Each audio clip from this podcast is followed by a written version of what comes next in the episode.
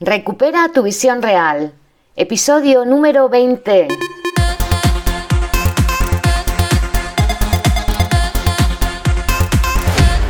Muy buenos días a todas y a todos. Bienvenidos a Recupera tu visión real, el podcast en el que hablamos de técnicas, recursos, consejos y muchas cosas más para mejorar tu salud ocular y tu visión. Mi lema, lograr una nueva visión para este nuevo paradigma. Hoy vamos a hablar de la eufrasia, una planta medicinal que posee grandes beneficios para los ojos.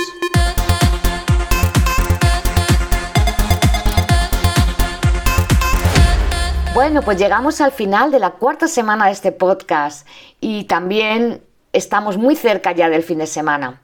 Y como cada viernes trato de elegir un tema que esté relacionado con la relajación y con el descanso en general la mayoría de nosotros tenemos mucho más tiempo justo en los fines de semana para dedicarlos al autocuidado. Y quizá por eso puedes aprovechar para dedicar ese tiempo a hacer pues, ejercicios visuales o para hacerte una mascarilla ocular o simplemente para realizarte un automasaje un poquito más largo y más concienzudo. En definitiva, dejar que tus ojos también disfruten del fin de semana. Y por eso hoy quiero hablarte de una planta que puede ayudarte a inducir esa relajación de todo el sistema visual. De entre todas las hierbas medicinales que apoyan la salud ocular, si hay alguna que destaca es esta, la eufrasia. Su origen etimológico ya dice mucho de ella, deriva de la palabra griega eufrosine, que significa alegría, alegría para tus ojos. Esta planta es un elixir natural que es muy eficaz para aliviar la blefaritis, las conjuntivitis, los orzuelos y otras irritaciones oculares como por ejemplo las que están provocadas por el uso excesivo de lentes de contacto. También es de gran ayuda para todas esas personas que tienen alergias primaverales o de otro tipo y que sus ojos se ven afectados por todo esto, que se irritan, que les pican, que sienten escozor, pues también es muy útil en estos casos. Desde tiempos antiguos se ha utilizado esta planta para aliviar y sanar los problemas oculares. De hecho, se la conoce como la planta de la buena vista y se le atribuía el poder de devolver la vista al ciego y de alejar al demonio de los ojos. Las primeras referencias que tenemos de su uso medicinal datan del siglo XIV y ya en el siglo XVI todos los grandes herbolarios europeos la tenían como uno de los mejores remedios para tratar las dolencias oculares. También resulta interesante que en inglés esta planta se llame Eyes Bright, que significa ojo brillante. Y es que es cierto que cuando se utiliza, cuando nos limpiamos con ella o cuando nos ponemos compresas para relajar los ojos impregnados en una infusión de esta planta, los ojos realzan su brillo. Como te dije al principio, la eufrasia tiene muchísimos beneficios para los ojos. Uno de ellos es que te ayuda a aliviar la irritación ocular y el ojo rojo, sobre todo cuando ese enrojecimiento es provocado por la congestión. También reduce la inflamación ocular y ataca a los focos de infección que se hayan podido producir por virus o por bacterias. Por este motivo también es muy recomendable en casos de blefaritis o conjuntivitis que tienen origen vírico o bacteriano, aparte del tratamiento que tú tengas que hacer específico y que te haya puesto tu médico. Igualmente ha demostrado ser muy eficaz en el caso de orzuelos o cuando existen muchas molestias oculares relacionadas con el uso de lentes de contacto. Algunos escritos también relacionan la eufrasia con el alivio de cataratas, degeneración macular o glaucoma. La verdad es que no existe evidencia de tales cosas y aunque realmente sí que tiene muchos beneficios para nuestros ojos, insisto en que en estos casos es mejor acudir a un optometrista, a un oftalmólogo, eh, que te aconseje en tu caso particular qué puedes hacer tanto para prevenir todas estas dolencias como para aliviarlas y para tratarlas. Pero además de todas las bondades que tiene esta planta para nuestros ojos, también es muy útil en otras situaciones. Por ejemplo, cuando tenemos irritación de mucosas, por ejemplo, cuando estamos acatarradas o en procesos gripales, que tenemos mm, congestión nasal o rinitis, también para la sinusitis. Tiene cualidades cicatrizantes y antisépticas, por lo que es excelente para curar heridas. También es astringente y antiinflamatoria y se la utiliza para combatir infecciones de oídos y bucales y también para aliviar la faringitis. Su uso puede ser interno o externo.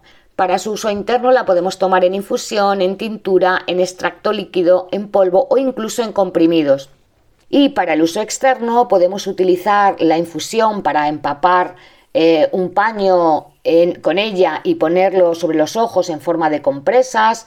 También la podemos utilizar como colirios para hacer baños oculares. Si la utilizamos para limpiar las mucosas de las fosas nasales, pues podemos hacerlo mediante vaos, lavados o instilaciones también nasales.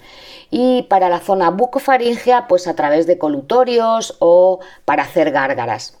En todos estos casos en los que tenemos que preparar una infusión, la proporción ideal sería una cucharada sopera por cada cuarto de litro de agua. Ponemos esa cucharada sopera en el agua, la ponemos a hervir y cuando hierve un par de minutos la retiramos y la dejamos reposar. Después se filtra y cuando esté ya templadita podemos empapar esas compresas, esos pañitos en ella y ponerlos sobre los ojos hasta que las compresas se enfríen por completo. Si tienes mucha inflamación, puedes repetir este proceso hasta tres veces al día. En la inmensa mayoría de los casos en los que existe inflamación, la verdad es que hacer esto la reduce bastante y la sensación de alivio que queda es muy agradable. Si vas a hacer baños oculares con ella, con las bañeritas esas de las que hablamos en un episodio anterior, por favor cuélala muy bien para que no haya ningún resto que pueda ser molesto luego al contacto con tus ojos. Otra forma de usarla es a través de colirios de agua de eufrasia que ya vienen preparados y que pueden hacerte pues más cómoda su utilización sobre todo cuando estamos fuera de casa, en esos momentos en los que no nos podemos preparar esa infusión o que no tenemos el tiempo suficiente para ponernos las compresas sobre los ojos y quedarnos ahí un ratito. Por eso te decía que quizá los fines de semana sean momentos ideales para hacer todo este tipo de prácticas que nos van a ayudar pues a mejorar toda la irrigación sanguínea y a mantener nuestros ojos mucho más saludables. En cuanto a las contraindicaciones que pueda tener esta planta, la verdad es que no se conocen sus efectos adversos. No obstante, como siempre te digo, antes de utilizarla es conveniente que consultes con tu optometrista o con tu oftalmólogo porque cada persona tiene su caso particular. Y en todo caso, si hay que hacer alguna advertencia, pues mm, solo que las personas con diabetes eviten tomarla porque a veces esta planta puede reducir el nivel de azúcar en sangre, entonces puede alterar ese nivel de glucosa. Y también se recomienda evitar tomar infusiones de esta planta pues si estás embarazada o estás en periodo de lactancia. Así que si no conocías la eufrasia, pues aquí te dejo unas pequeñas pinceladas de lo que es esta planta. Para mí es una de mis preferidas cuando me pongo compresas húmedas sobre los ojos. Y la verdad es que estar ahí ese ratito con esas compresas puestas y relajando nuestros ojos eh, produce muchísimo alivio. Y esto es todo lo que quería contarte por hoy.